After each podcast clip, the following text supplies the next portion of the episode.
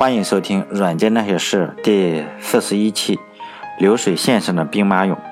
这篇文章呢，不是讲故事的，如果不对你的胃口呢，就直接忽略掉就好。周一到周五呢，就发讲故事的文章。周末呢，是我的足球日。作为球迷和一个感慨自己踢不了职业比赛的球员，下午踢球，晚上看英超。为了刷存在感呢，周六我会发一篇有关 IT 啊、程序员呀或者职业生涯的感想。周日呢，则会发一个黑程序员的笑话。在二零一四年十月一日，这个新中国过生日的那一天，富士康一位流水线上的员工，他的名字叫。许立志跳楼自杀了。在这个新闻热点层出不穷的国家，他和我们大部分人一样，没有人会再记得他。如果不是我在翻看日记、找素材写微信公众号的文章，我早已经把他忘掉了。在他去世以后，我从网上获到了这一个消息，然后读到了这个已经自杀的年轻人的诗。当时我就抄了一首在我的日记本上，结果又被我翻到了。我还记得。当时我压抑的心情，这首诗的名字叫《流水线上的兵马俑》。沿线站着夏秋、张子凤、萧鹏、李孝定、唐秀猛、雷兰娇、许立志、朱正武、潘霞、冉雪梅，这些不分昼夜的打工者，穿戴好静电衣、静电帽、静电鞋、静电手套、静电环。整装待发，静候军令，旨意响铃功夫，悉数回到秦朝。就是这样一首诗，在两年以前，许立志去世的时候，就有人当时说许立志的诗写的不好，没有什么文学性。但是呢，我作为一个程序员，本身也没有什么文学细胞。也许那些文学批评家都是对的，因为这首诗看起来。也没有什么非常华丽的词语，就是一串年轻人的名字，然后又加上一串静电衣、静电帽、静电鞋这种东西，就这样。但是当时我读了以后，仍然非常的感动，我就把它抄在了日记本上。这次 在我找那种要写微信公众号，我就翻日记的时候，然后翻出来，现在想想还是很感动。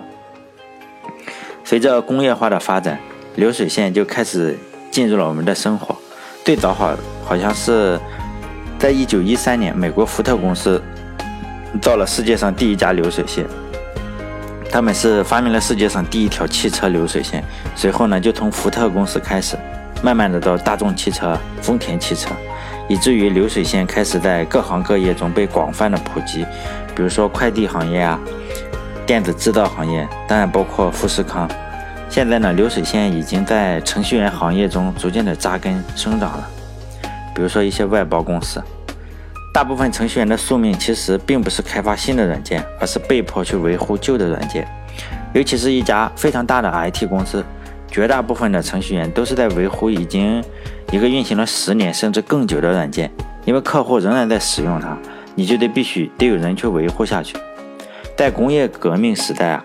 如果大家看过喜剧大师卓别林的一部电影，叫做《摩登时代》，就能够对那个时代的流水线有了一些了解。在这部电影里，查理·卓别林就扮演了一个流水线上的工人。作为工人呢，他受尽了压榨，成了机器大生产中一个小小的螺丝钉。他在一个工厂里就这样夜以继日的工作，以至于下班的时候脑袋都不太好用了，就把路人的鼻子当螺丝钉来拧。呃，这就是流水线上的生活，每个人只负责那一很小的一项任务，可替代性非常的高。即使你在一个工厂干了好几年，你能接触到的东西依然是非常少，因为这把工人就并不是把工人培育成全全能的选手，因为这也违背了流水线的本质。流水线创造出来的目的就是让员工变成一个螺丝钉，要可替代性非常的高。你今天上午离职。甚至不要过了中午，就随便抓个人来，就把这个空缺给补上，这才是流水线真正的含义。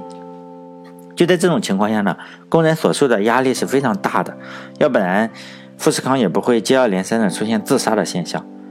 只在嗯一个职位上，你只干一件事情，干久了，无论是心理上还是生理上，可能都会受到非常大的损伤。但是呢，我们还是来分析一下，为什么受到的损伤如此大。而且这些工厂至今还看起来也没有什么改进，还是有点肆无忌惮的。我认为最主要的原因是，因为工人没有足够能够威胁到工厂的力量。这个力量并不是说你工人力气很大，然后抓住厂长来揍一顿，而是整个工人在流水线上本身就是一个商品，就买来的商品，买了你的劳动力，它的可替代性还是太强。如果没有足够的实力，你光靠呃媒体啊或者什么去打打道德牌、打打悲情牌，非常不靠谱。你如果想要靠同情来获得尊重，基本上最后的结果就是你一获得不了同情，第二你又获得不了尊重，两个什么都获得不了。但这个我也我们也不用去过多的回避。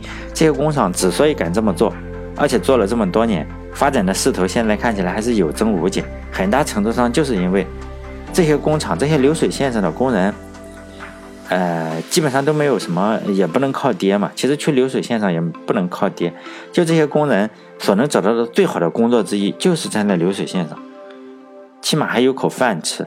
虽然看起来这个生活很残酷，但确实是事实。你总比饿着肚子流落街头还是要强的。工人是不可能在一家这种富士康类似的公司学到一身本领，然后辞职出来就建另外一个富士康，可能性微乎其微，根本不可能说你在一个呃电子工厂打工，比如说去哪个造冰箱出来，你建个冰仓厂，不可能的，因为你只干了一件非常小的工作。当然，我并不关心其他的行业，我只最关心的仍然是程序员这个行业。那程序员这个行业最终会不会也变成像富士康一样，就是一条流水线呢？我虽然从来没有去过富士康，但是呢，我还是在网上啊，或者在什么媒体渠道上看到过很多富士康的照片，就是每个很年轻漂亮的那种小姑娘，那工人面前都有一台看起来价值不菲的机器。我们就假设那台机器平均一百万一台。诶，当然有可能更贵，也有可能更便宜，不过没关系，这不影响我们的分析。总之，这台机器它不便宜，在计算机早期的时候也是这种情况，和现在的情况和今天的情况相反的是，早期的程序员大部分都是女的，因为每个女程序员都站在一台巨大的电脑面前，给计算机编程，编程的方法就是连线嘛，给电子管连不同的线，然后这个程序就发生改变了，因为那个时候。一台电脑跟那个富士康前面那台机器类似，非常的贵。电子管的计算机还是后来刚开始的晶体管的计算机都非常的贵，价值不菲。普通人不但买不起，就算你买得起，你放在家里除了占地方也没有什么用。比如说现在人家富士康发了善信，给了你一台机床，除非我们把它卖了换钱，呃，要是自己留着的话，只能在家里吃灰。当年电脑也是这个样子，个头大还费电，对个人来说用处也非常的小。但是呢，随着科技日新月异，电脑的用处也就越来越大嘛。尤其是这个个人电脑普及，一直到现在的手机，其实现在的手机也是某种程度上说就是一台电脑，而且电脑还越来越便宜。你现在花个几千块钱就能买一个很好用的电脑，或者一台很好用的手机，而且现在用户群也越来越多了。有几亿人都在用这种电脑，或者有十亿人。我们都知道，像硅谷这样一些 IT 的公司，就对员工就相当来说特别的好。比如说，又帮你洗衣服啊，还帮你做饭呀，还帮你带孩子，还帮你养宠物。有可能再这样发展下去几年，没过几年，有可能连生孩子公司都会找人帮你代劳。一方面呢，我们可以看到两个极端：一方面就是对流水线上。这个这种公司对员工不太好，像富士康对员工就不是很好。另一方面，就是像一些大的 IT 公司对员工就看起来比较好。为什么会出现这种情况呢？我认为，从某一些方面来说，就是这些哎大的 IT 公司比较人性化的 IT 公司，这些老板的人品本来就好，可能比那些血汗工厂的老板人品好百分之一或者百分之二。但更重要的一点就是说，对这些 IT 公司的员工。相比于在那种电子厂上班的员工来说，力量是更强大的，他能够威胁到公司。你如果伺候不好这些员工，这些员工就有可能出去开一个公司，真的能伤害掉这些老板。比如说你开一个 IT 公司，你离职的员工是有非常大的可能马上跟你是竞争对手。但你如果去个电子厂，可能性微乎其微。我们耳熟能详的很多公司都是这样，就在一个车库里，然后弄出来一个软件，就把上亿人巨头给打垮了。比如说，我们想一下，如果这个世界上有后悔药的话，当年的 IBM 肯定会选择把比尔盖茨给他年薪两百万，给他一个单独的办公室，一脚踢进去，给他洗衣服啊，给他做饭，总比让他弄出个微软来再打压 IBM 还是要强很多。如果有后悔药的话，当年雅虎也会出直接出一百万，把 Google 的技术就买下来了嘛。要知道，当年 Google 的创始人当年想卖给雅虎的话，也不过是要价一百万。要是讲讲价，打个又是校友，打个八五折，估计也也就没有 Google 了。所以说呢，在 IT 行业，对员工好一点，本身就是老板对自己好一点。在 IT 行业呢。